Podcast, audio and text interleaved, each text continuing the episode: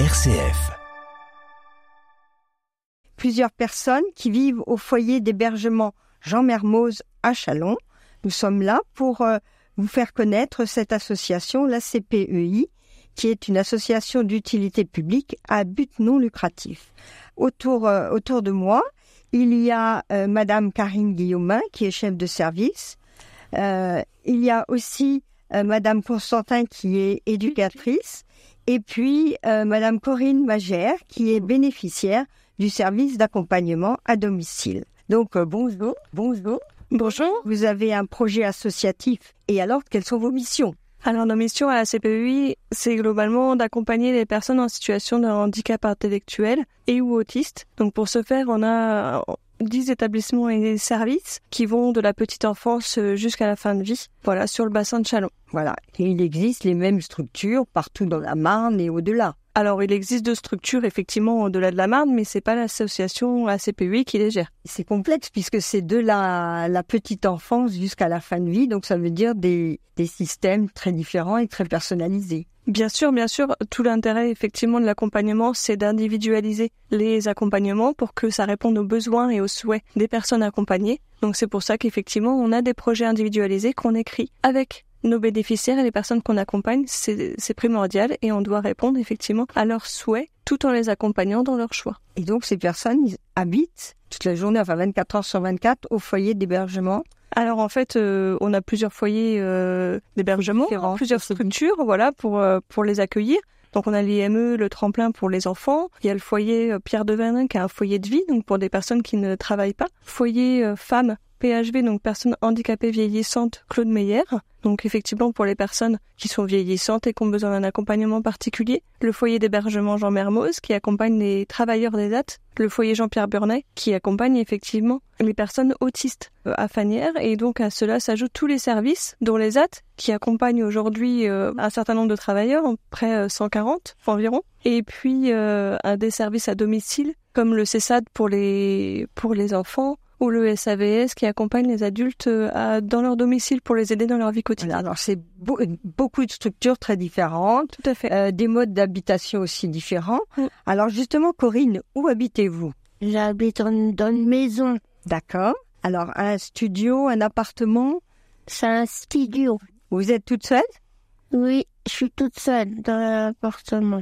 Et je suis dans avec euh, quatre personnes euh, parce qu'il y en a des autres aussi avec moi. Avec euh, mon copain, il est en haut D'accord. dans notre. euh, Alors ça, c'est ce qu'on appelle l'habitat inclusif. Alors quel est le principe? Le principe de l'habitat inclusif, c'est vivre chez soi sans être seul. Donc aujourd'hui, les, les habitants comme Corinne, Mm. en fait, ils sont chez eux, donc ils signent un bail, c'est leur appartement. Et pour autant, c'est un habitat qui a d'autres euh, logements. Et donc, Vous peuvent- avez des amis alors? Vous avez des amis dans le, le même euh, immeuble? Euh, oui, j'ai des amis. euh, Il y a Paul, Jean-Paul, il y a Eric et euh, Maxime. Et donc vous vous voyez? Oui, oui. On fait un- une réunion avec euh, les autres. D'accord. Mm. C'est pour ça que c'est un habitat inclusif. Oui. Voilà, parce qu'en fait, il y a, de- il y a l'animation du lieu de vie et la régulation quand il y a besoin, parce que euh, la vie, elle n'est pas tout le temps rose, donc il y a besoin un petit peu de, de réguler les choses. Ouais. Et donc, euh, la réunion, c'est le conseil des locataires qui font une fois par mois, qui permet de, de, Mm. de décider ensemble ce qu'ils veulent faire comme, euh, comme activité, comme animation sur leur lieu de vie ou à l'extérieur, c'est l'intérêt. mm. Donc, je, Corinne, qu'est-ce que vous avez pu faire comme activité déjà avec euh, l'habitat inclusif? Bah, on a fait des bouteilles Ouais. et on a fait des. euh, avec la maman Lomi, on a fait des euh, euh, Maude. euh, euh, la maman euh, Maude, elle nous fait des activités euh, euh, le mardi. Parce que euh, on fait des petites euh, pochettes, des bouteilles et euh, des potes-clés. Ah voilà, ça c'est important. On Oui. des porte-clés. Ouais. porte-clés et, euh, Et Et la bouteilles maman nébuleuse. Maude avec, euh, avec euh, Alessandra. ben, et alors il y a aussi parmi ces personnes des personnes qui travaillent en ESAT. Bah, Corinne fait partie justement de l'ESAT. C'est une retraitée euh, ESAT. Mm. Donc l'ESAT, c'est euh, un milieu protégé qui accueille euh, divers travailleurs euh, suivant leur corps de métier. Donc ça va de la blanchisserie industrielle, euh, blanchisserie euh, couture. euh, on a des espaces verts, les légumeries, restauration, et on va euh, prochainement déménager euh, dans un nouveau lieu qui vient de qui est en cours de construction. Et aussi, va on va avoir des, des appartements pour les autres aussi. Ah voilà. Donc euh, Exactement. agrandissement. Un lotissement des, des appartements parce qu'il y il y en a une.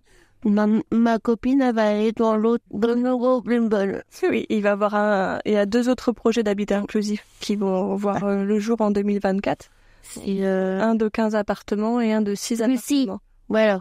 Eh bien, je vous remercie beaucoup.